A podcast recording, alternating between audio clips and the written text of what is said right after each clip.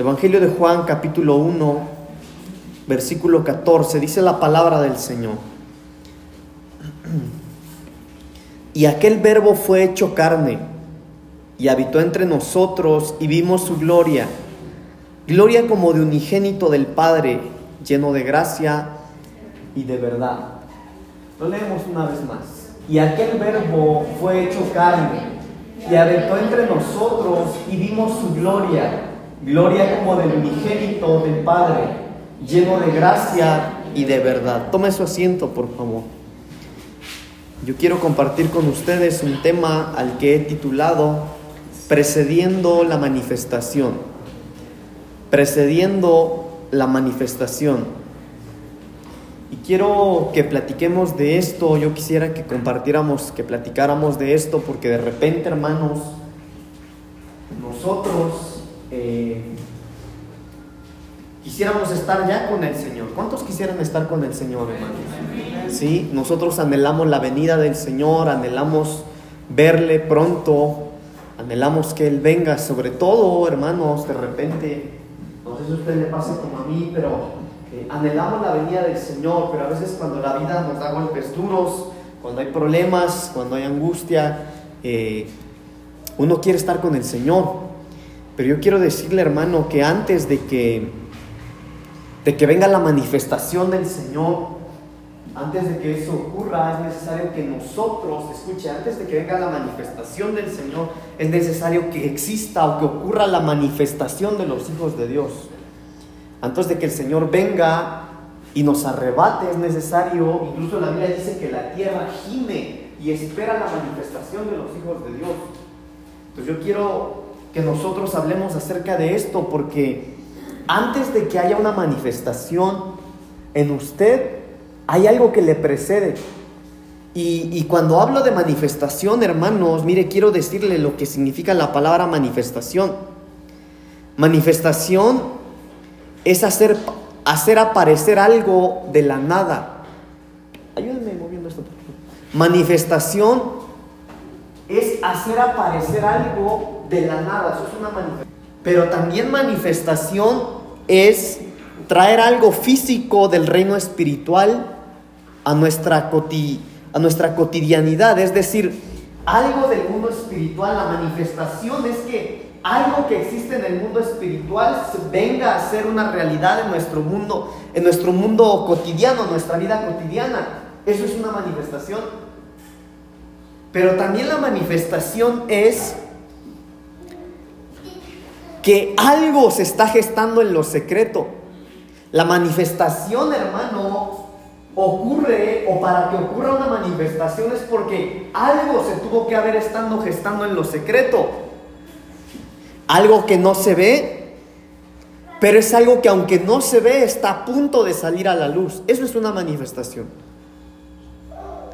Entonces lo que nosotros vemos en el Evangelio de Juan en el capítulo 1 es la manifestación del Hijo de Dios. Es la manifestación del verbo hecho carne, la manifestación de la palabra convertida en carne. Oiga, ¿cómo, cómo es posible que nosotros entendamos, hermano, que el Dios del cielo se hizo carne. Se manifestó acá en la tierra haciéndose carne a través de su Hijo. Eso es una manifestación. Entonces lo que yo quiero decirles, hermanos, es que antes de que ocurra una manifestación, tiene que existir algo que se está gestando. Por ejemplo, el nacimiento de un bebé, el nacimiento de cada uno de nosotros. Antes de que ustedes y yo nos manifestáramos en este mundo, hubo una gestación en el vientre de nuestra madre por nueve meses. Eso es una, eh, entiendan, ese es el ejemplo que yo quiero que llevarlo por ahí para que usted pueda entender lo que quiero compartir con usted. Para que haya una manifestación, le precede una, eh, una gestación, le precede un proceso. Y es necesario, hermano, o eso el Señor ponía en mi corazón, que yo platicara con usted acerca de esto, de lo que le antecede a la manifestación, porque de repente algunos de nosotros quisiéramos huirle a ese proceso, hermano. De repente algunos de nosotros quisiéramos huir a, a la gestación que es necesario que vivamos para poder manifestarnos. El motivo de nuestro ayuno en este día, hermano, como lo veíamos al principio, es una súplica por guianza para que el Señor nos guíe y no nos haga desviarnos, no nos permita desviarnos, pero también es por guianza y por su favor por nosotros, por los nuestros y por lo nuestro. Para los que llegaron temprano veíamos en la palabra del Señor esta parte de la Biblia en donde a través del profeta decía, nosotros ayunamos al Señor y el propósito de nuestro ayuno era que el Señor nos diera una buena dirección para que nosotros estuviéramos bien, pero no solo nosotros, sino nuestros hijos también. Y no solamente se queda ahí, sino dice también por lo nuestro, por nuestros trabajos, por nuestras tierras, por el fruto de nuestras manos. Y por eso es que nosotros estamos ayunando hoy.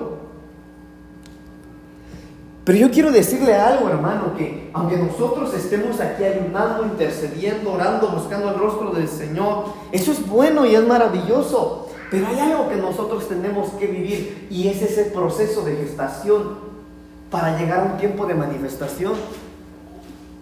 Cada uno de nosotros, cuando el Señor nos, nos pensó, hermano, yo quiero decirle que cuando usted lo, creó el Señor, el molde se rompió. Ya no hicieron a nadie como usted. Se rompió el molde, ya no hay otro que tenga, eh, mire, podría haber otro con su nombre, pero no alguien que sea como usted es. El molde se rompió. Pero también quiero decirle algo. Pero cuando el Señor nos creó, hermano, nos creó para un tiempo de manifestación para que nosotros lográramos o llegáramos a una etapa, hermano, en lo que en, que en esa etapa en la que tendríamos que llegar en algún momento, la gloria de Dios iba a manifestar a través de nosotros. Pero eso no va a ocurrir si nosotros evadimos o, o no estamos dispuestos a vivir el proceso de la gestación. Y cuando hablo del proceso de la gestación, hermano, eh, yo creo que todos ya, ¿verdad? Ya grandecitos estamos, ya estuvimos nueve meses en el vientre de mamá, pero hablo de la gestación espiritual. Y yo quiero que veamos algunos ejemplos, hermanos, y que podamos aprender de la palabra del Señor. Mire, por ejemplo, en Gálatas capítulo 1, versículo 15, dice, pero cuando agradó a Dios, escuche, cuando a Él le fue agradable, en el momento que Él eligió, que me apartó desde el vientre de mi madre y me llamó por su gracia. Todos los que estamos en este lugar, hermano, Él nos escogió. En el momento en el que a Él le plació, hermano, mire, Él seleccionó el vientre de mamá y Él decidió ponernos ahí como una semilla en el vientre y empezó un proceso de gestación. Para que llegara eh, eh, después de nueve meses la manifestación y, y, miren nomás qué chulo salió usted, hermano. Puedes decir algo. Pero tampoco mientan. Se manifestó. Pero ¿qué cree? Eso mismo tiene que pasar con nosotros en lo espiritual. Tenemos nosotros que vivir un proceso de gestación espiritual. Así que veamos algunos ejemplos de personajes que pasaron un tiempo de gestación para después llegar a un tiempo de manifestación. Acompáñeme por favor al libro de Jonás capítulo 2 versículo 3. Jonás capítulo 2 versículo 3.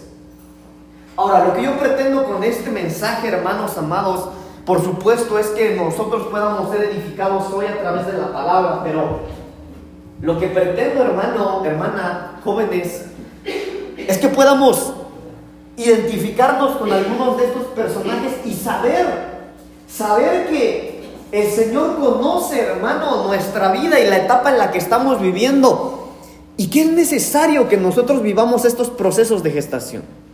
En Jonás capítulo 2, versículo 3 dice lo siguiente, me echaste a lo profundo en medio de los mares y me rodeó la corriente. Todas tus ondas y tus olas pasaron sobre mí.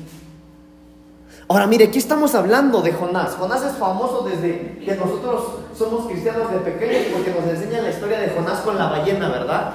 Y que nos mentían las hermanas maestras de niños porque la Biblia no dice que era ballena, solo dice que era un pez grande. Pero nos enseñaron esta historia. Pero mire lo que dice Jonás aquí.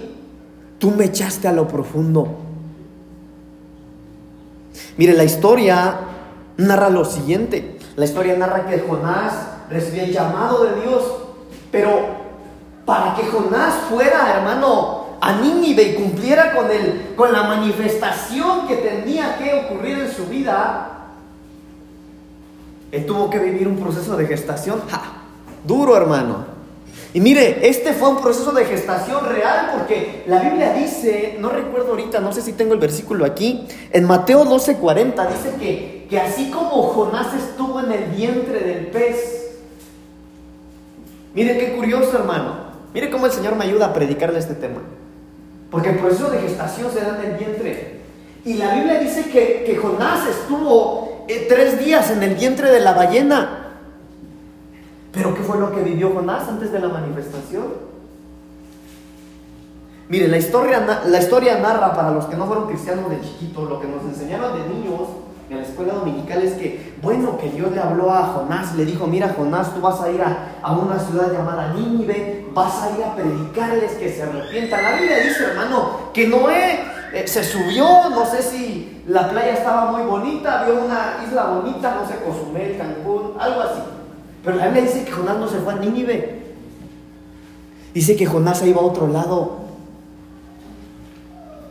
Y para que él pudiera manifestarse en Nínive, dice la Biblia, hermano, que Jonás bien tranquilo, desobedeciendo al Señor, hermano, se durmió ahí en el barco y que empezó una tempestad. Oiga, que, que empezó una tormenta en el mar.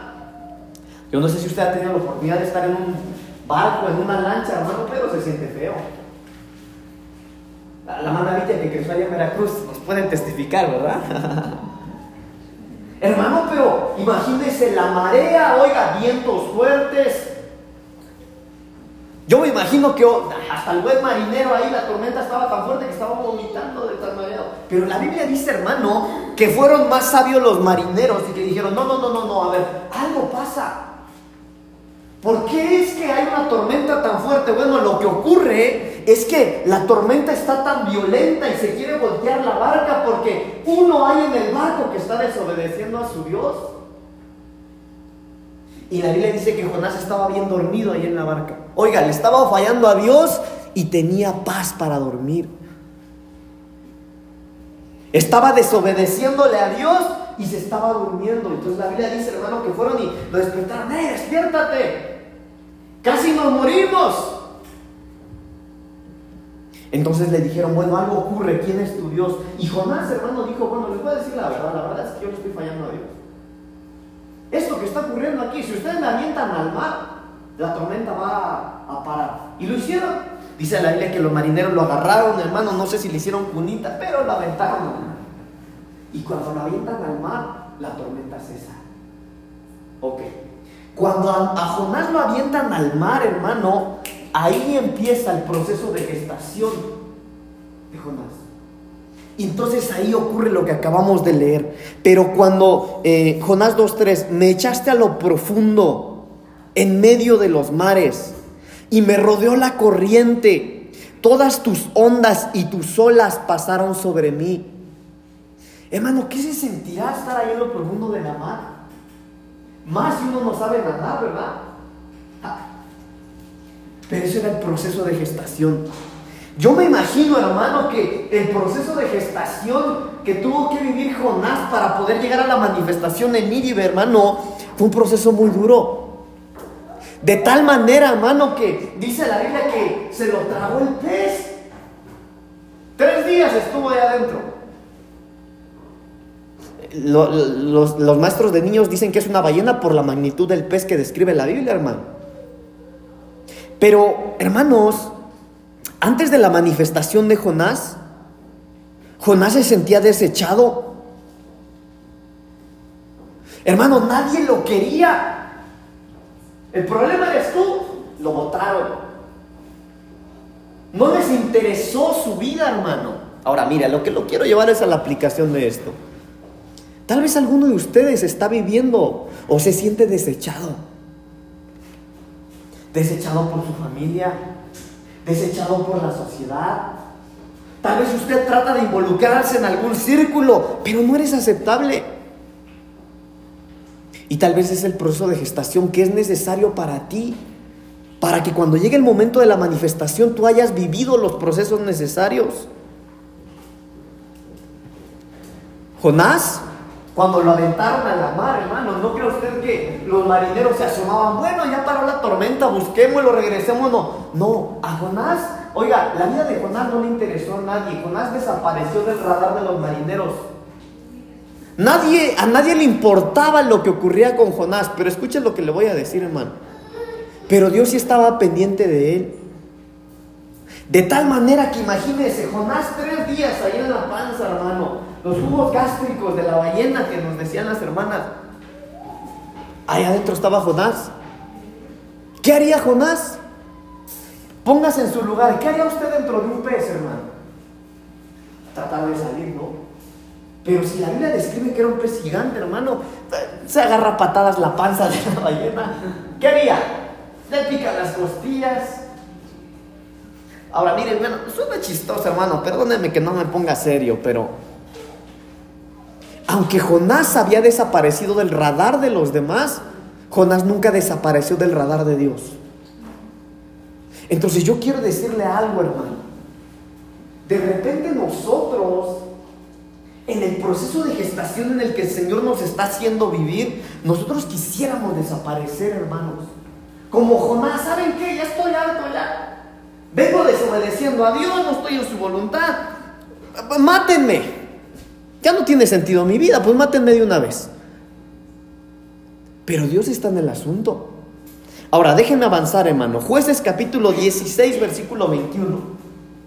En el libro de Jueces capítulo 16, en el versículo 21, hermano, o en, el contexto de esos versículos, nosotros encontramos a uno más que estaba viviendo su proceso de gestación, y es Sansón.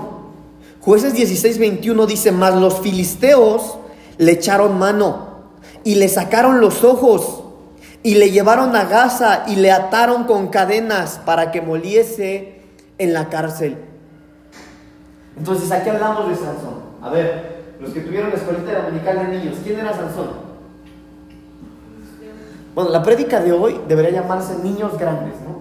Porque voy a hablar puros personajes que nos enseñaron de niños, pues estamos Era filisteo, dice la hermana Lili. ¿Qué más? Era fuerte. ¿qué más? Traía largo. ¿Eh? Traía el pelo largo. Pero lo que nos enseñaron, lo que decía el hermano Beto, ah, hermano, mire, Hulk se quedaba débil. Sansón era bárbaro, hermano. Imagínese usted, hermano. Y eso no es ciencia ficción como Hulk. Eso es real. La Biblia dice que, hermano, que él tenía una fuerza impresionante. Pero mire cómo estaba aquí. Mire cómo estaba aquí. Mas los filisteos le echaron mano, lo agarraron, se lo surtieron, hermanos, y le sacaron los ojos y le llevaron a Gaza y le ataron con cadenas para que moliese en la cárcel. Ahora mire, hermano. Cuando yo estaba estudiando qué es lo que le estaban haciendo a Sansón, sí, literal le sacaron los ojos, hermano.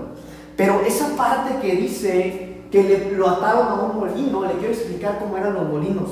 Los molinos en aquel entonces eran como un carrusel de esos de la feria que hay. Había un poste en medio y había muchas divisiones, hermano, divisiones como si fuera una llanta de carreta. Entonces se lo amarraron y él tenía que caminar. Como era fuerte, hermano, tenía que caminar alrededor de ese eje, alrededor de ese eje. Y mientras él caminaba, él molía los granos. Ah, ¿eres fuerte? Ah, pues que se vea entonces. Y lo explotaban. Pero ese era el proceso de la gestación que él tenía que vivir. Pastor, a mí no me explota. Bueno, mire, a lo que quiero llegar es a lo siguiente, pero lo que yo vi ahí, hermano, mientras yo estaba reflexionando en esto, es que el molino significaba algo. Que, que, el molino, hermano, es la figura de un ciclo repetitivo. Es la figura, hermano, de, de, un ciclo que estás viviendo y que tal vez llevas mucho tiempo en el mismo ciclo y ves que todo se repite una y otra vez, pero no, no llegas a ningún lado. Y podría ser que hay cristianos, hermanos, que dicen, Señor, ¿hasta cuándo voy a ver tu gloria, Señor? Señor, yo, yo he orado por tantos años, yo te he servido por tantos años, pero yo veo que estés haciendo algo. Entonces podría ser que para algunos, hermano, el proceso de gestación podría ser esto. Podría ser, hermano, que nosotros no tenemos una visión porque nos sacaron los ojos y nuestra vista espiritual está nublada o no hay tal visión espiritual de tal manera que nosotros lo único que vemos o sentimos, hermano, es como estamos caminando en círculos, pero no llegamos a nada. Pero estos procesos de gestación son necesarios para que en ti llegue un momento en el que el Señor te saque a relucir. Sansón en esta parte del molino, hermano, lo que estaba haciendo es que él estaba rindiendo su fuerza. Él estaba rindiendo su esperanza de un lugar donde no podía escapar. Tal vez usted, hermano, ha estado trabajando, ha estado sirviendo, ha estado congregándose, pero se está cansando porque toda la fuerza que ha estado dando lo está agotando y no sabe qué más hacer. Es más, aunque usted podría notar, bueno, tal vez si yo hago esto, pero tal vez en medio de tu vida cristiana que llevas como Sansón, estás atado al molino y no puedes escapar de donde estás. Ahora yo le quiero decir algo. A veces las ataduras, hermano, vienen de parte de Dios.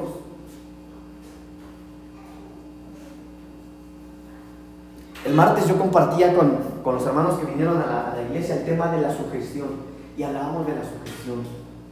De a quienes hay que estar sujetos. Y veíamos, hermano, de que estar sujetos al gobierno, hay que estar sujetos la esposa al esposo, los hijos a los padres. Bueno, vimos todo el área de sujeción, pero yo terminaba la predicación diciéndole lo siguiente: la sujeción es por amor. El que ama a Dios no le cuesta sujetarse a Dios. La mujer que ama a su esposo, hermano, se sujeta por amor. La sujeción es por amor. Entonces de repente, hermano, uno si no está enamorado del Señor, Dios, yo llevo tanto tiempo sirviendo, te estoy haciendo todo de mi parte, Señor, pero no puedo avanzar. Y si usted no ama a Dios, usted podría renegar con las ataduras que Dios usted no tiene. Porque a veces es necesario que estemos atados, hermano, porque no hemos vivido el proceso de la gestación.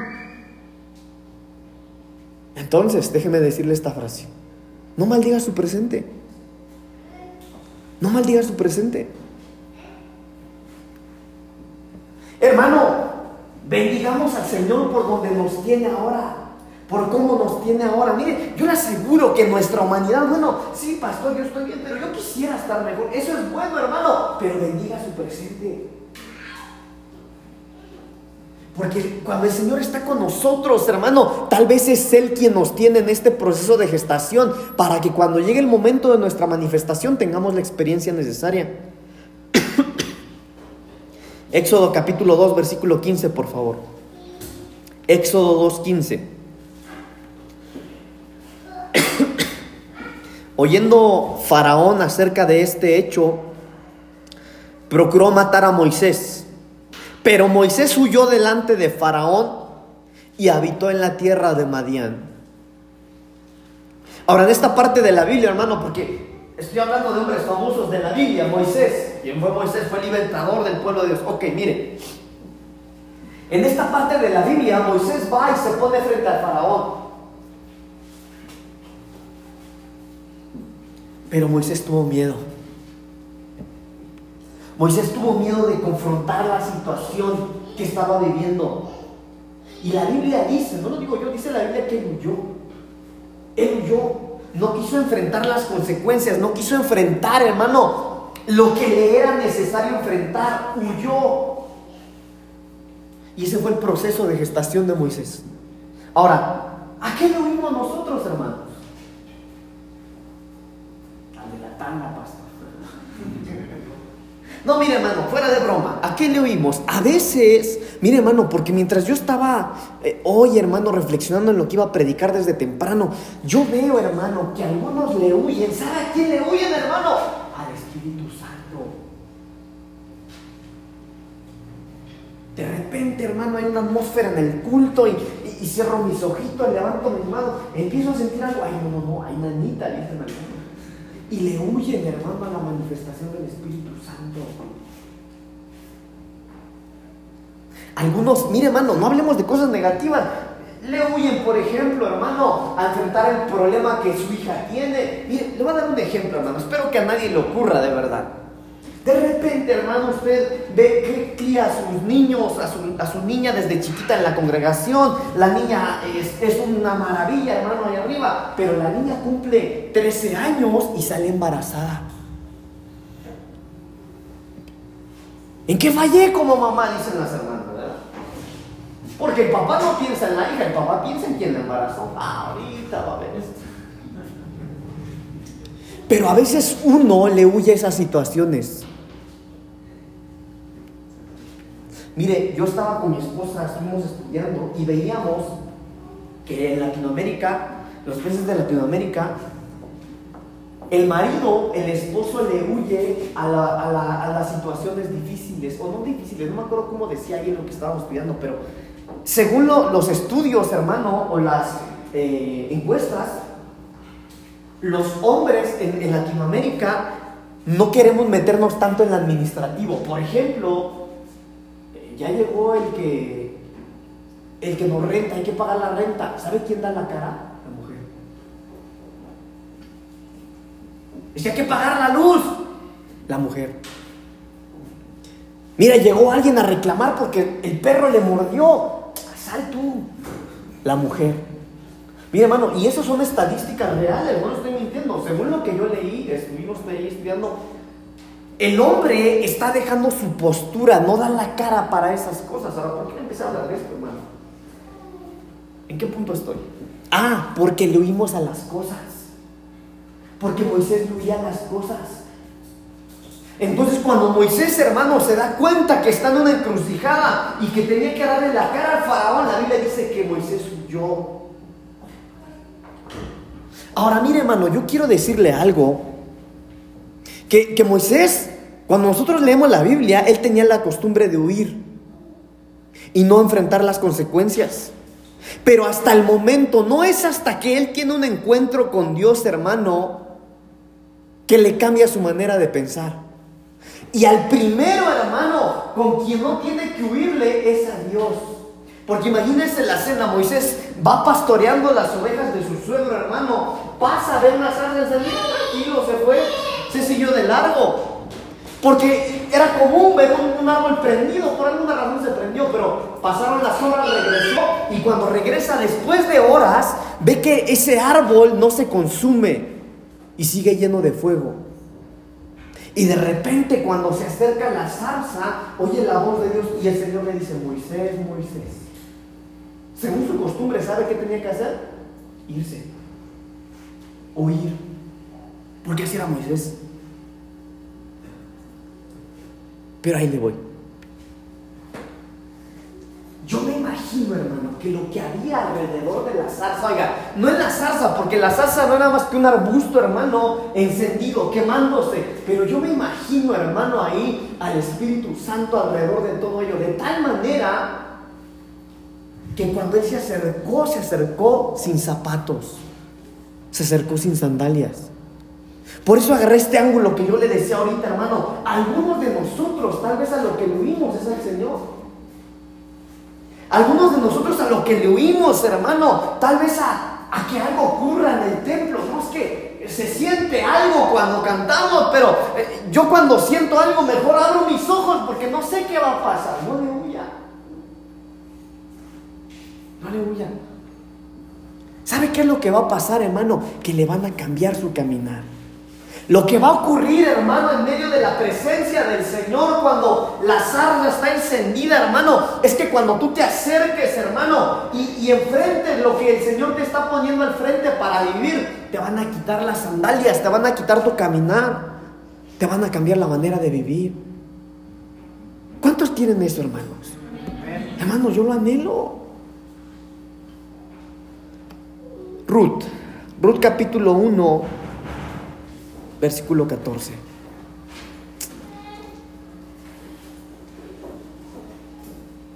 Mire qué tremendo, hermano, pero antes de que vayamos con Ruth, solo déjeme decir esto porque me lo salté, pero es tremendo cómo desierto Dios estaba gestando a un libertador con Moisés.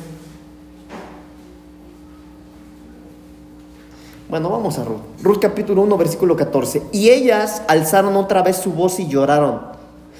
Y Orfa besó a su suegra, mas Ruth se quedó con ella. Ruth. Le quiero platicar un poco de la historia para quienes no la conocen. La Biblia dice que había una mujer llamada Noemí, quien tenía dos hijos, los cuales se casaron, uno se casó con Ruth y otro se casó con una mujer llamada Orfa. Por alguna razón los dos hijos mueren y cuando mueren los hijos, Noemí la suegra le dice a Ruth y a Orfa, sus nueras, hey muchachas, váyanse, ya no tengo hijos, no tienen nada que hacer conmigo, no hay nada que las ate a estar conmigo, tienen la libertad de irse. Entonces, aquí ocurre esto de este versículo, y ellas alzaron otra vez su voz y lloraron. Y Orfa besó a su suegra, mas Ruth se quedó con ella. Orfa le dio un beso a la suegra y se fue, pero Ruth no. Ruth, mira, apenas pasamos ese tema en la doctrina básica. Ruth le dijo, no, no me pidas que yo me vaya porque no me voy a ir. A donde tú vayas yo voy a ir. Tu Dios va a ser mi Dios. En donde tú mueras yo voy a morir.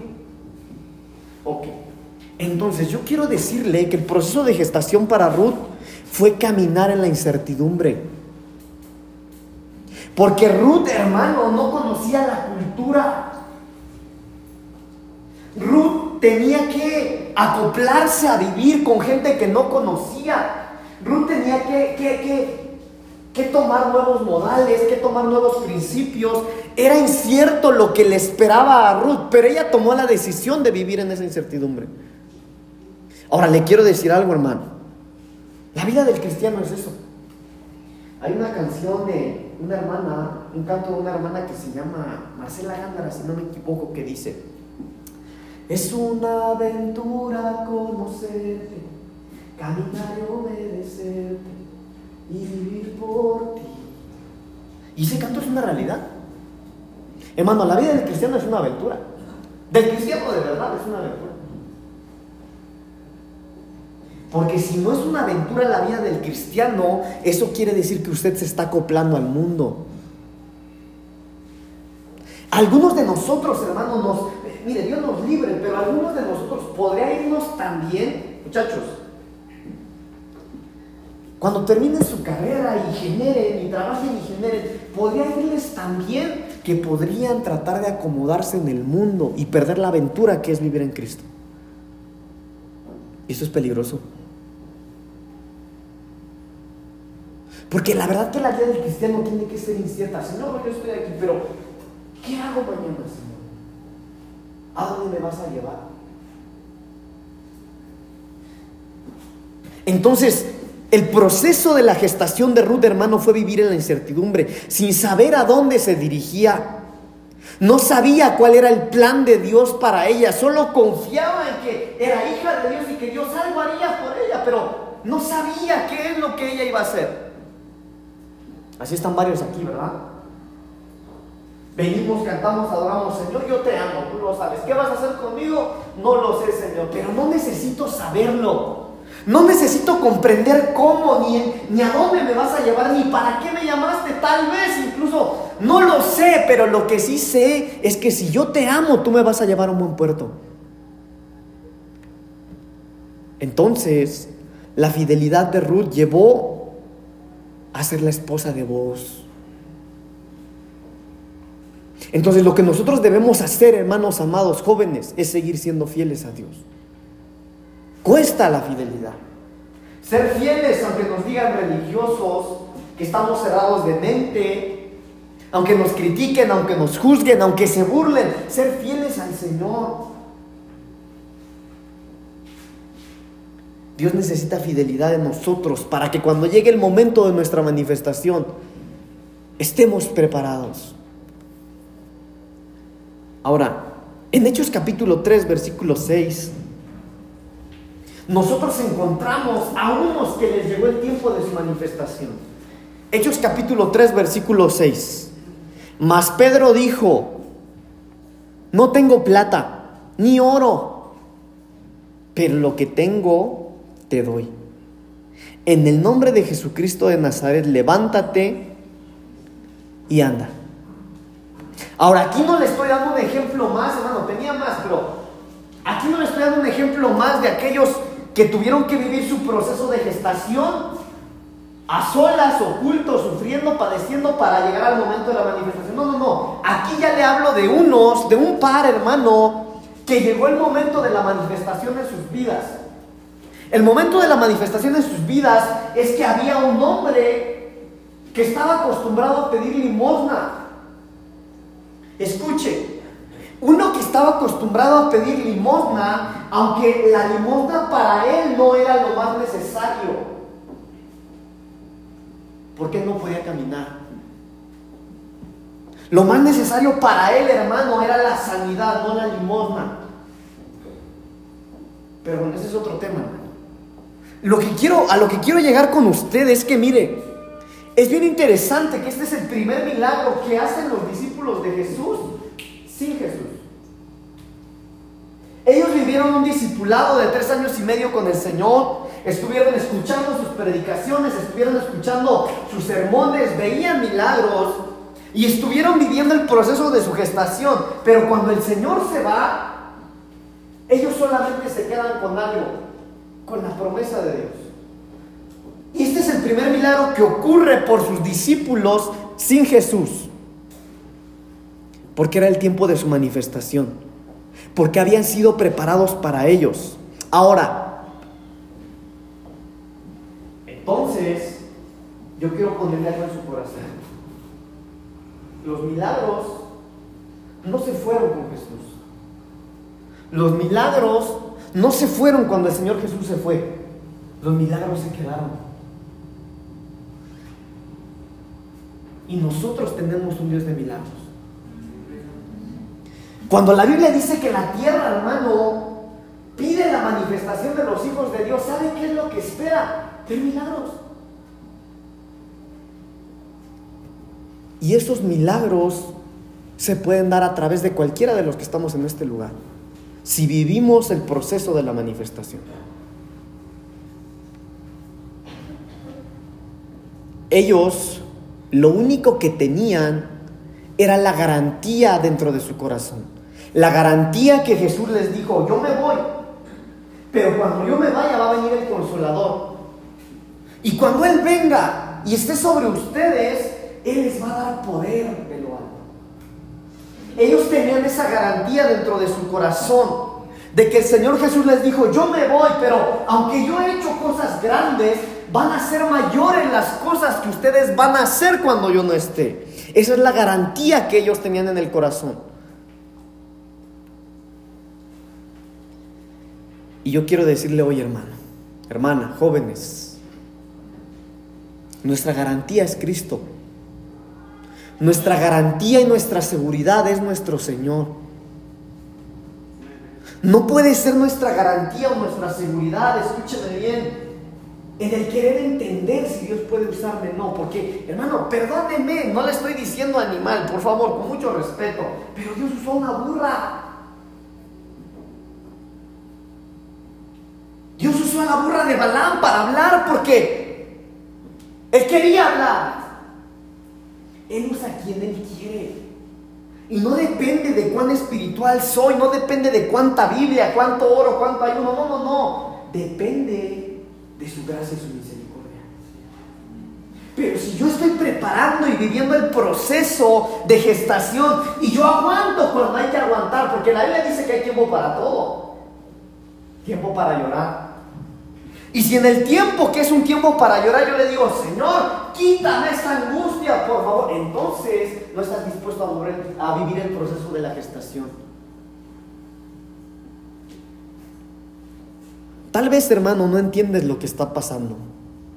Tal vez no entiendes por qué tanto tiempo. Tal vez no entiendes por qué razón, por más que buscas a Dios, te cuesta tanto, pero yo quiero decirte hoy, o quiero que tú entiendas hoy lo que no entiendes por tanto tiempo, no has entendido tanto tiempo. Lo que pasa es que te están dando forma. Lo que pasa, hermano, es que es el proceso de gestación que es necesario que tú vivas para que cuando llegue el momento de la manifestación estés listo.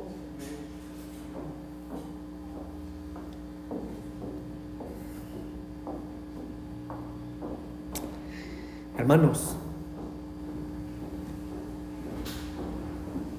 la promesa del Señor es que en los últimos tiempos la manifestación del Espíritu Santo iba a ser mayor y iba a ser grande. Tengo que terminar porque ya están cabeceando, ya están durmiendo, pero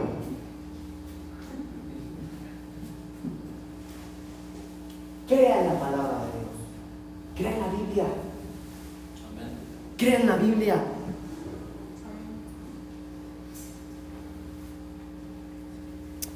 Hermanos, es tiempo de que nosotros testifiquemos con nuestro ejemplo, con nuestro vivir.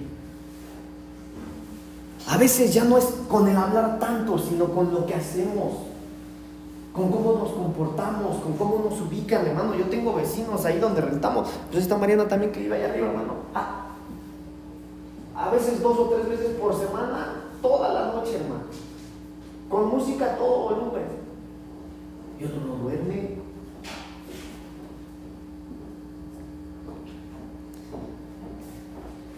cómo reaccionamos a esas cosas nosotros? Pero hay que predicar. Pero sin palabras, hermano. Ellos necesitan ver la manifestación de los hijos de Dios.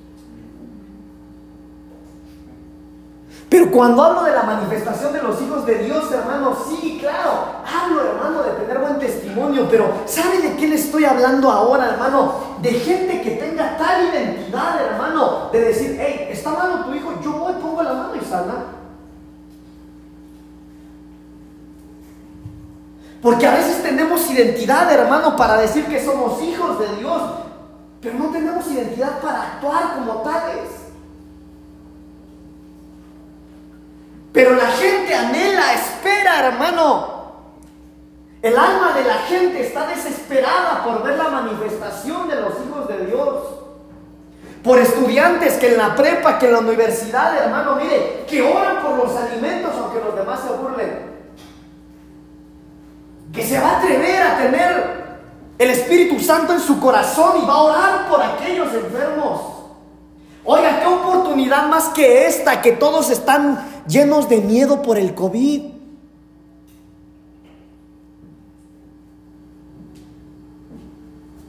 ¿Que ya te enfermaste, José? ¿Martes? Ok. Miércoles, ok. Entonces, jueves. Jueves 3 de la mañana. Suena mi teléfono. Suene y suene y suene, hermano. Yo como estaba bien privado ahí. Ah, contesto, bueno, bueno, bueno. Pastor me dice, me ando muriendo. No José, ¿eh? aclaro, no es José. Porque él se enfermó el miércoles, dices, no, fue un día después, ok, jueves 3 de la mañana. Me ando muriendo. ¿Qué, hermana? ¿Qué pasa? Es que me vacunaron. Ah, pues normal, le digo, pues son los síntomas que tienen que dar de la vacuna. ¿Qué tal se siente a ver los que ya se vacunaron? ¿Qué tal los síntomas? Tan buenos, ¿no? ¿Sí o no? Entonces le digo yo a la hermana, hermana, tranquila, le digo, tranquila, pues si son los síntomas. Finalmente tú los fuiste a pedir. Es que pide recibir. Hermano, qué bueno. Pero si ya se vacunó, ¿cuánto dura la vacuna? No, no, si dura, ¿cuánto dura? ¿Cuánto tiempo te hace inmune según? ¿Cuánto? 15 días. Bueno, pero como que te hace fuerte por un tiempo, ¿no? ¿Cuánto tiempo? Va, 6 y 9 meses. ¿Cuántos días se vacunaron? 50, hermano, levante su manito. Ok. Si ya se vacunaron, tengan el valor de ir por, por los que están enfermos. Si tuvieron el valor para ir y que los inyectaran, hermano, tenga fe entonces en la vacuna, pero vaya y ore por Hermano, perdóneme, pero mire, me entra un fuego adentro de mi corazón. Nosotros no podemos, hermano, tenerle miedo a esas enfermedades. No podemos. Porque el que pide recibe. Qué bueno que se vacunó, pero entonces ahora tenga el valor, hermano, de ir y ponerle la mano encima a aquellos que podrían estar malos. Esa es la manifestación que la gente está esperando. Usted es hijo de Dios, demuéstrelo. Demostrémoslo. Pero de repente los que se dicen ser hijos de Dios le tienen más miedo al COVID que los demás. Ay, no, es que no, fíjese que está bien fuerte la enfermedad y un montón de están muriendo. Es verdad, pero más verdadero es Dios. Esa es la manifestación de los hijos de Dios que tiene que salir a la luz en este tiempo. Hermano, más si tú estás viviendo el proceso de gestación, te está yendo mal, qué bueno, aguanta, resiste, pero que valga la pena lo que estás aguantando. Si te está yendo mal, si te está paleando el proceso de gestación, eh, tanto, pastor, todos los ejemplos que Dios me están pasando, estoy siendo menospreciado, estoy como Sansón dando vueltas, no llego a nada. Ok, haz que valga la pena ese proceso entonces, manifiéstate. Hermano, manifestémonos. Tengamos el valor de portar el título de ser hijos de Dios. Atrevámonos, digámosle a la gente, mira, yo voy a orar por ti, mi Dios te va a sanar. Poderoso es Jehová para sanar todavía. Pero a veces somos tan cobardes, hermano, que preferimos callarnos.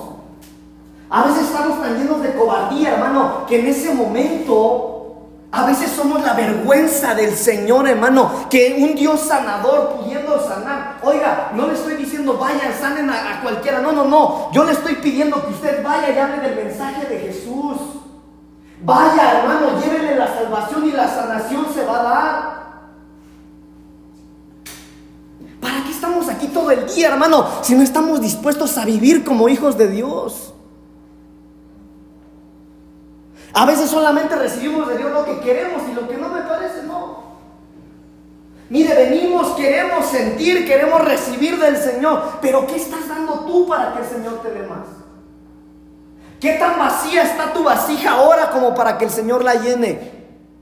Y hablo de que una vasija se vacía por estar llenando otras vasijas, hermano. Es tiempo de dejar, de dejar de jugar a ser cristianos, hermanos. Dejemos de jugar. Empecemos a dar frutos. Escuche, esto es para usted, no es para el de su lado, no, demos frutos. Ya es tiempo de dar fruto.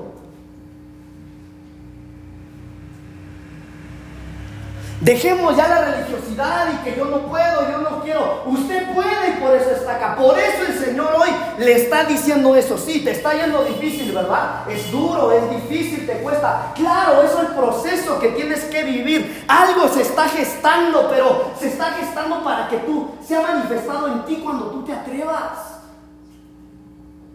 El problema es, hermanos, que muchos hoy escuchan esto, hoy van a salir y van a querer seguir siendo los mismos y no es para eso.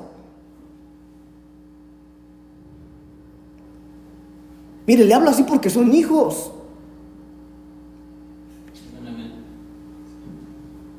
Pero hay que manifestarnos. Amados, hay que manifestarnos. Hablemosle a la gente de Jesús. A veces hablamos de tantas cosas y el Señor. Mire, si va a hablar, hermano, para infundir temor, mejor cállese. A veces, hermano, lejos de que edifiquemos o hablemos de, que Dios puede sanar, que puede restaurar, a veces nosotros aconsejamos mal a la gente. No, no, no hay que salir. Hermano, usted tiene que decirle, vamos a la iglesia, ahí Dios te va a sanar. Portemos el título de cristianos con honor.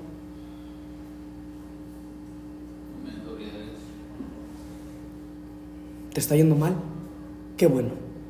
Me gozo, me alegro.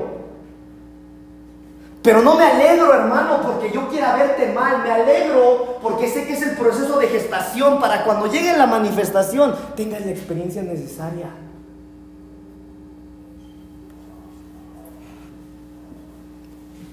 Hermano, yo estoy preocupado. Déjeme ministrarme un poco con usted. Yo estoy preocupado. Yo estoy preocupado porque yo a lo largo de la semana me sentía mal, y no hablo físicamente, hermano, me sentía mal con Dios. Y yo le decía al Señor, yo quiero ser un buen pastor. Porque tú me llamaste, Señor. Y mire, hermano, yo lo amo usted, yo lo amo. Hermanos, cuando yo oro por ustedes, yo le digo, ay, todo el pueblo príncipe de paz. No, yo hablo, oro por cada uno de ustedes, por nombre. Vive Dios. Pero yo no quiero ser un buen pastor para usted, yo quiero ser un buen pastor para aquel que me llamó. Y por eso yo le pido, le suplico que dejemos de jugar. Que dejemos ya, hermano, la rutina de, este cristianismo light. No, no, no, no, no. Hablemos del Señor. Hablemosle ahí donde trabajamos, donde caminamos. Hermano, los enfermos. Atrévase a orar.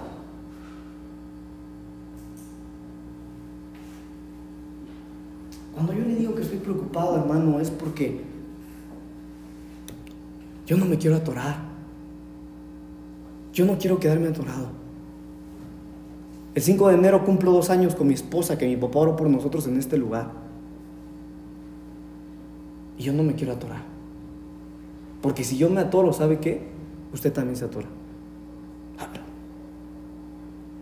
Yo quiero seguir. Pero hay que crecer. Hay que dar frutos.